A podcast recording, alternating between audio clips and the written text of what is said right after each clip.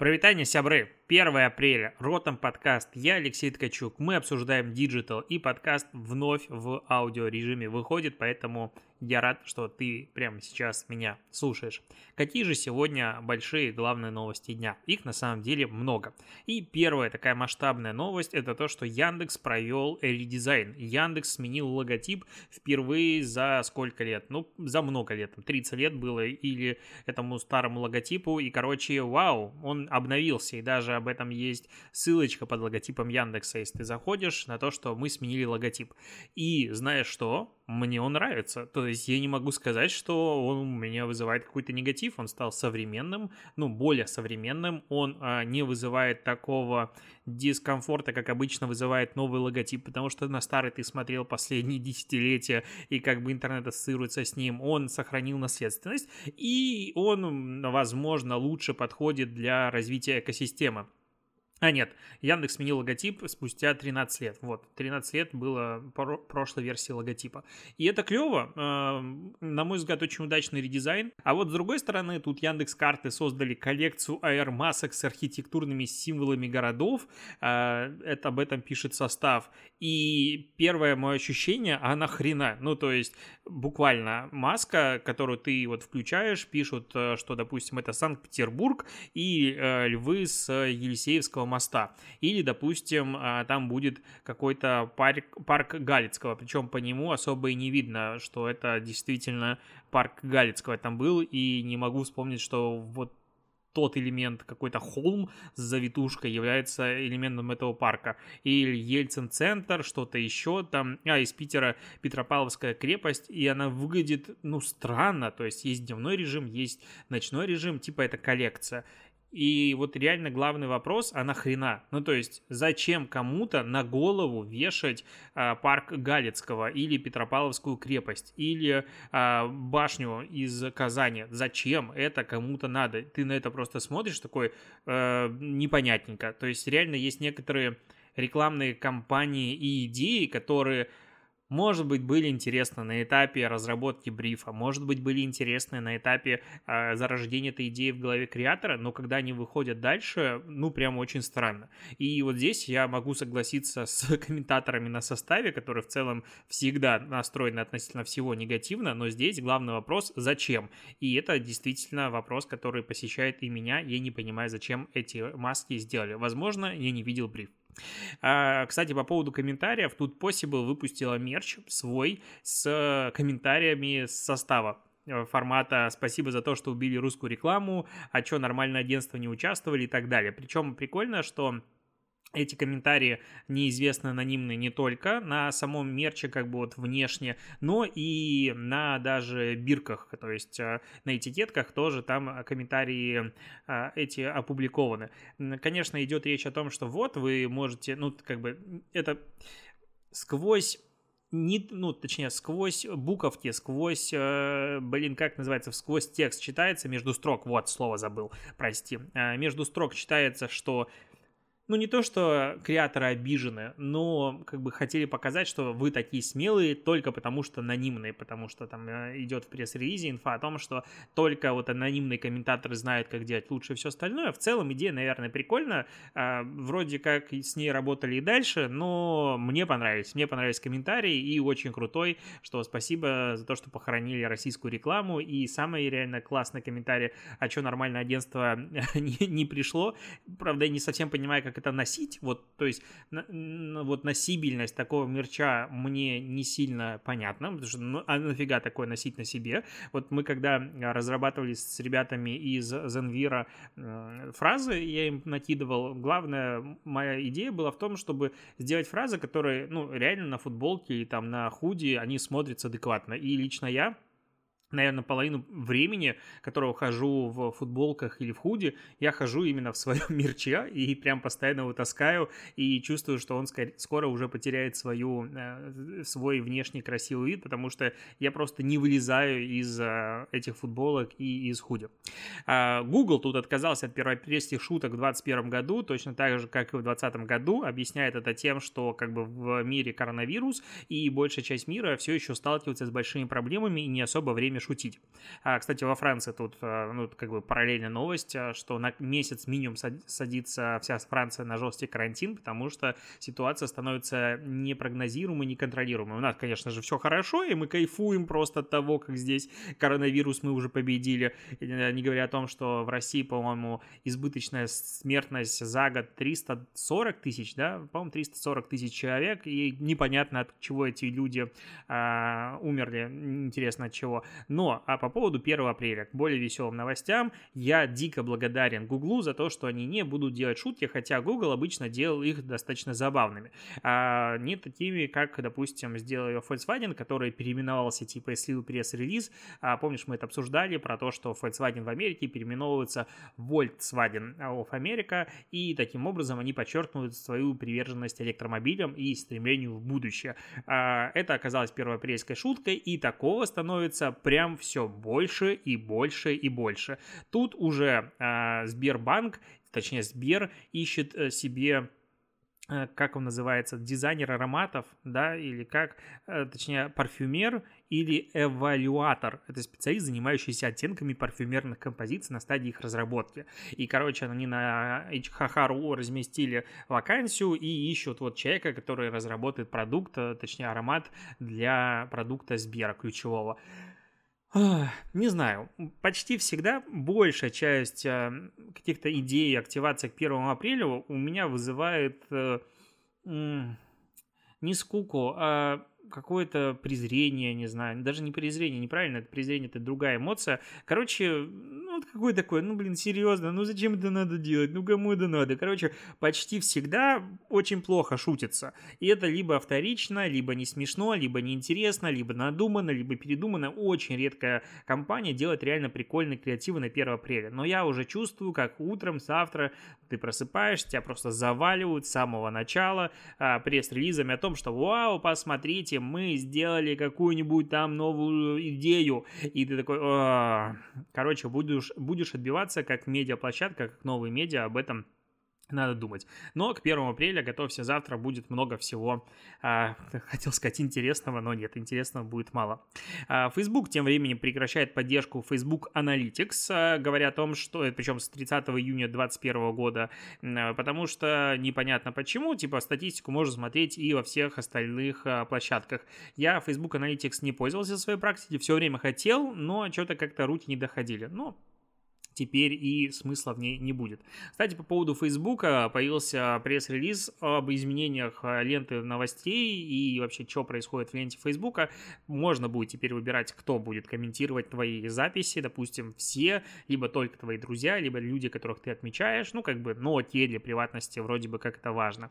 Кроме того, расширяется раздел, точнее, описание раздела, почему ты видишь этот пост, допустим, потому что ты лайкаешь такие посты часто, или потому что твои друзья делают это, или что-то еще, потому что местоположение правильно. Короче, а, Facebook пытается сделать для обычного пользователя чуть более прозрачной и понятной все-таки, как формируется лента новостей. И это интересно, что Facebook в очередной раз там регулярно делает отсылки к Netflix с э, его социальной дилеммой. Видимо, этот фильм все-таки на них очень сильно повлиял, точнее, повлиял на общественное мнение касаемо социальных сетей, потому что это такой а, поп-культурный, как назвать, фильм, короче, на широкую массу. И Facebook решил что-то двигаться в этом направлении. Но, кроме того, а, Facebook все-таки сказал, что теперь вы можете смотреть ленту новостей в хронологическом формате, ну, точнее, порядке. Для этого надо зайти в менюшку, вкладку «Еще», там внизу будет сначала новый, у тебя открывается лента новостей, и ты смотришь ее. Честно, я не сильно понимаю, зачем, ну, то есть люди, которые сильно топят за хронологическую ленту, это обычно гики, которые такие, я подписан на 8,5 аккаунтов, и это лучше 8,5 аккаунтов, аккаунтов, которые есть во всем интернете. И я хочу видеть вот контент, как они публикуют, так и видеть. Ну, нет. А, я прям сильно топлю на самом деле за алгоритм, потому что мы сами, вот как обычные пользователи, очень с большим трудом умеем управлять контентными потоками, обычно подписываемся на кучу всего неинтересного. Я ради эксперимента зашел в эту хронологическую ленту, полистал ее, и я понимаю, что такую ленту в Фейсбуке я бы сейчас листать не хотел. Там слишком много всего неинтересного, не прошедшего через фильтр алгоритмов, не понимая, без понимания того, что мне все-таки надо показывать, что мне все-таки показывать не надо. Но эта лента все-таки она, ее, она не может заменить твою основную. То есть ты заходишь в Facebook, и у тебя изначально открыта твоя лента по умолчанию. Чтобы смотреть хронологическую, ты заходишь вот в эти вот дебри, как я тебе объяснил, и там все будет. И как бы если выходишь, у тебя опять обычная лента с новостями алгоритмическом порядке. Ну, типа эксперимент есть, пожалуйста, формат наслаждайтесь. Э, ну, но даже отсутствие хронологической ленты абсолютно не мешает людям писать на VC и статьи очередные про то, что в лучшее время для постинга постов в 2021 году в социальных сетях. Ты это читаешь и просто думаешь, ну сколько можно, ну почему еще до сих пор в 2021 году люди считают, хотя, хотя, ну, Люди же считают, что пройдя курс за 3990 рублей, можно начать зарабатывать от 50 тысяч в месяц на создании сайтов, и это просто, и может зарабатывать каждый. Ну, наверное, для этих людей такие статьи и пишутся. Вторая тоже такая новость значительная касаемо тестирования изменений а, работы платформ, с которым мы привыкли, YouTube в качестве эксперимента скрывает счетчик дизлайков пока на выбранном количестве креаторов, потому что это, по сути, они как бы Facebook, о, прости, YouTube говорит, заявляет, что они прогибаются и идут навстречу контент-креаторам, создателям контента, потому что на них э, регулярно пользователи могут совершать скоординированные атаки, в рамках которых типа люди ставят дизлайки незаслуженно. И новое вот это отображение, пока которое находится в тесте, но потом, возможно, будет и у всех, что ты ставишь лайк, и видно количество лайков суммарно. А если ставишь дизлайк, то как бы, ну, ты поставил дизлайк, а сколько других людей поставило дизлайк, ты не видишь. А, вот мне это так не нравится. То есть, прям это как-то... Вот это вот... Э, ну, смотри, YouTube, будем откровенны, это не место для дилетантского контента. Сегодня YouTube — это место профессионального создания контента. То есть, если ты поехал в отпуск и выкладываешь пост, и выкладываешь его в Инстаграм, я понимаю, почему там скрывать лайки, потому что ты будешь сравнивать свой пост с постами блогеров, что у них там 100 тысяч лайков, а у тебя 3, и тебе будет обидно. Ну, то есть есть тут какая-то логика, хотя если смотреть на то, что YouTube, а, точнее Instagram, а, как бы вроде бы свой эксперимент по скрытию лайков для всех особо дальше не продолжает, уже там больше полутора, по лет нет никаких новостей, то, возможно, не так все там и однозначно. Но в любом случае там вот mental health есть а, для этого причины. В YouTube-то что? Ну, то есть ты идешь в благосферу, там в любом случае у тебя будет негатив, его будет достаточно много. Ну, то и идешь в профессиональную публичную сферу. И там, очевидно, у тебя должна быть обратная связь, и я, как аудитория, хочу видеть, как к этому относятся другие люди. А что мы получаем? Комментарии можно скрыть, можно их отключить, можно сделать что угодно, и количество лайков, дизлайков тоже не будет видно. Ну и нафига мне это надо? Блин, мы, мы пользователи, вынудили Тимати удалить клипа про Собянина. Представляешь? А вот если бы этой функции не было, никто бы не узнал, что этот клип так задизлайкали. Ну, то есть, это важный, на мой взгляд, элемент контроля вот это вот цифровой среды, контроля цифрового пространства. И то, что будет, произойдет, допустим, отключение публичного счетчика дизлайков, лично я расцениваю как покушение на мои права. Ну, то есть, это очень грустно, это очень обидно, я не хочу этого. Я хочу, чтобы я видел, как другие люди реагируют на контент. На этом строился всегда YouTube. Это вот, ну, следующий этап, давайте отключим комментарии. Ты будешь писать комментарии, тебе может автор ответить, не можешь комментарий ответить. Все, а другие комментарии ты не видишь. Ну, это как-то как очень грустно и неправильно. А по поводу того, что грустно и неправильно. Помнишь, э, наверное, выпусков 10-20 назад я говорил про новость о том, что в Аризоне приняли в первом чтении пока ну, точнее, там, короче, в каком-то из чтений или Нижняя палата, я не знаю, не помню, какая из организаций, в любом случае приняла а, решение о том, чтобы разрешить компаниям, которые находятся в Аризоне, принимать платежи в обход магазинов Apple и Google и таким образом не платить конскую комиссию в 30%. И это было вау. Ну, то есть там дальше этому закону требовалось бы еще э, получить разрешение, по-моему, губернатора штата, кого-то еще, то есть подписание, то есть этот закон как бы не был принят, он был первый шаг к принятию, э, у него был получен. Но сейчас оказывается, что... А, это Нижняя палата Конгресса приняла такой закон еще 4 марта. И сейчас этот закон отменили. Почему? Потому что Apple Google наняли вообще всех лоббистов, которые были, для того, чтобы они повлияли на конгрессменов и все-таки, чтобы те передумали. И в итоге этот закон пока отправили на доработку. Почему? Потому что, типа, он был сырой и по словам представителя Комитета Сената по торговле кого-то там, а, он принял а, решение отложить законопроект, потому что у него не было достаточной поддержки. Типа, только один человек из проголосовавших за принятие закона действительно в этом уверен, а остальные не определились.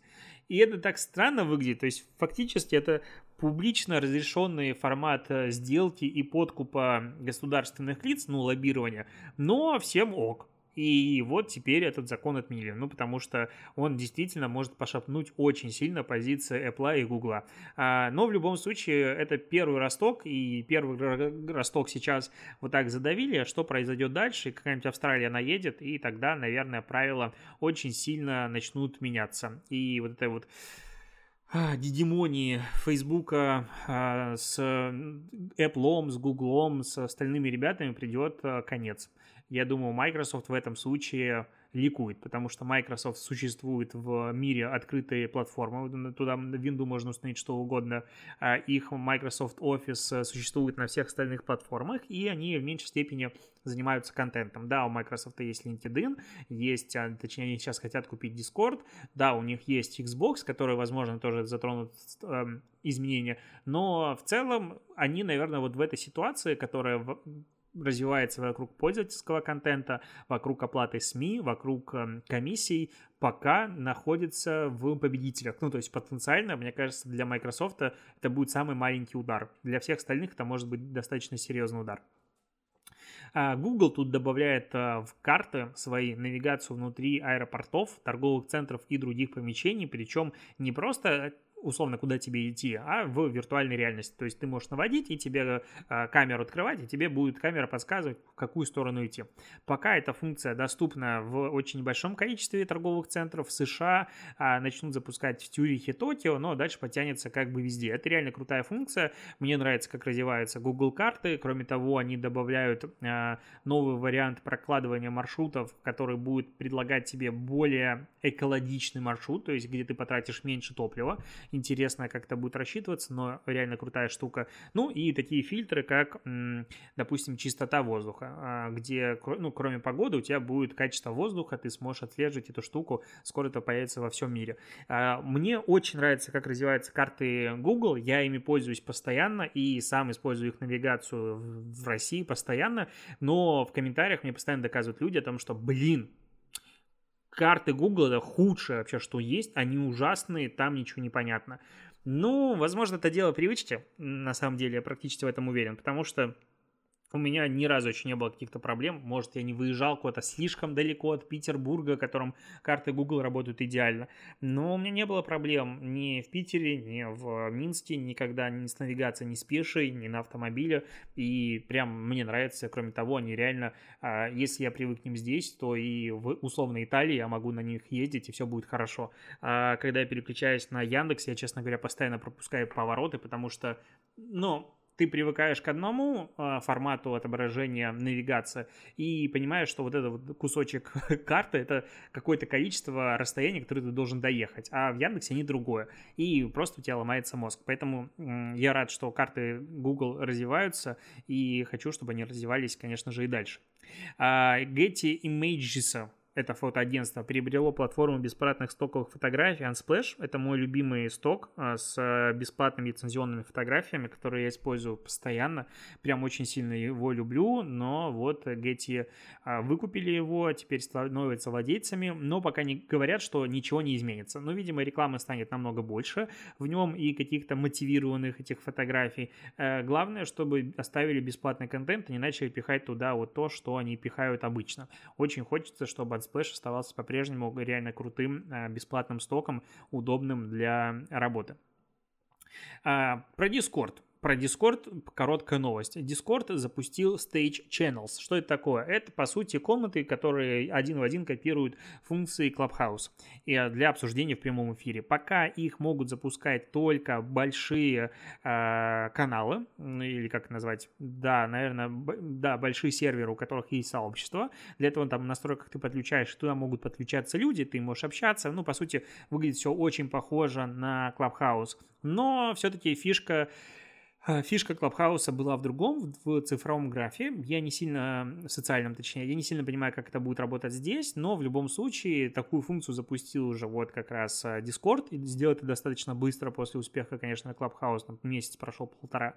Это же тестирует уже сейчас LinkedIn, я об этом писал в телеграм-канале, и все больше и больше компаний тестируют эту возможность у себя. Ну, окей, что еще сказать. Это как со Stories было. Помнишь, когда Stories появились а, в Инстаграм. Ну, понятное дело, что Stories изначально было изобретение а, Snapchat, и на этом строилась вся эта социальная сеть. В какой-то момент скопировал, конечно же, Инстаграм. Это была прекрасная, интересная история. Надо будет а, перевести это из книги и написать. А потом это начало появляться везде, потому что это был дикий успех, дикий бум, и все кайфанули от того, как просто удобно постить контент в Stories в Инстаграм. А, иначе буквально они появятся везде. Помнишь, даже шутки были о том, что в Microsoft Excel Теле появится сторис, но в целом, ну да, они есть везде. Кто-то пользуется ими в WhatsApp, кто-то пользуется ими во ВКонтакте. Но у людей есть разные сексуальные извращения, не понимаю, зачем их за это осуждать. И поговорим в конце про Apple, про новости победы над э, сексизмом, назовем это так. У Siri теперь больше не будет э, женского голоса по умолчанию. Пользователь сам может выбрать, какой он кому помощник, точнее голос, э, каким голосом с ним будет говорить помощник, мужским или женским. И я не вижу в этом ничего дурного, прекрасная новость, ну и окей, реально, в чем проблема? Ну, хочешь ты, чтобы с тобой помощник говорил женским голосом, пожалуйста, хочешь мужским, пожалуйста. Так это был спрятан далеко в настройках, и далеко не каждый мог это сделать. Но мои любимые комментарии формата «голос азиата не градия» добавить не забудьте, а то и ущемляете кого-нибудь ненароком. Не сильно понимаю, как это людей раздражает, то есть как изменение голоса по умолчанию, точнее отключение голоса по умолчанию женского в голосовом ассистенте, который делается в Америке, влияет на человека, который находится здесь, пишет комментарий, и, скорее всего, у него нет айфона, ну, как-то, как-то, наверное, на него это влияет. Ну, опять же, люди есть разные, что тут еще сказать. Вот, на этом заканчиваю подкаст, честно скажу, я уже давно не писал подкаст именно в формате подкаста без видеосопровождения, когда ты не думаешь над своей жестикуляцией, когда тебе не надо смотреть в камеру, когда ты можешь сосредоточенно читать новости и вот э, в темноте и уюте сидеть и писать я прям забыл это чувство, оно приятное. вот честно, это какой-то ламповость мне возвращает, хотя я люблю э, визуально общаться с тобой, в принципе, с аудиторией, и поэтому я люблю прямые эфиры в Инстаграме, но все-таки это классно. Прям кайфанул, и надеюсь, все-таки ты сможешь, если перешел сюда из видеоверсии подкаста, привыкнуть к аудиозвучанию, и будет хорошо. На этом буду заканчивать подкаст. Напоминаю, что можно ставить оценки в Apple подкастах и писать отзывы. Я их люблю и читаю. Кроме того, можно ставить лайки, подписываться в Яндекс подкастах и писать отзывы мне, там, не знаю, отмечать меня в сторис, допустим, даже такое возможно. А на этом пока все. Подкаст закончился. Услышимся с тобой завтра.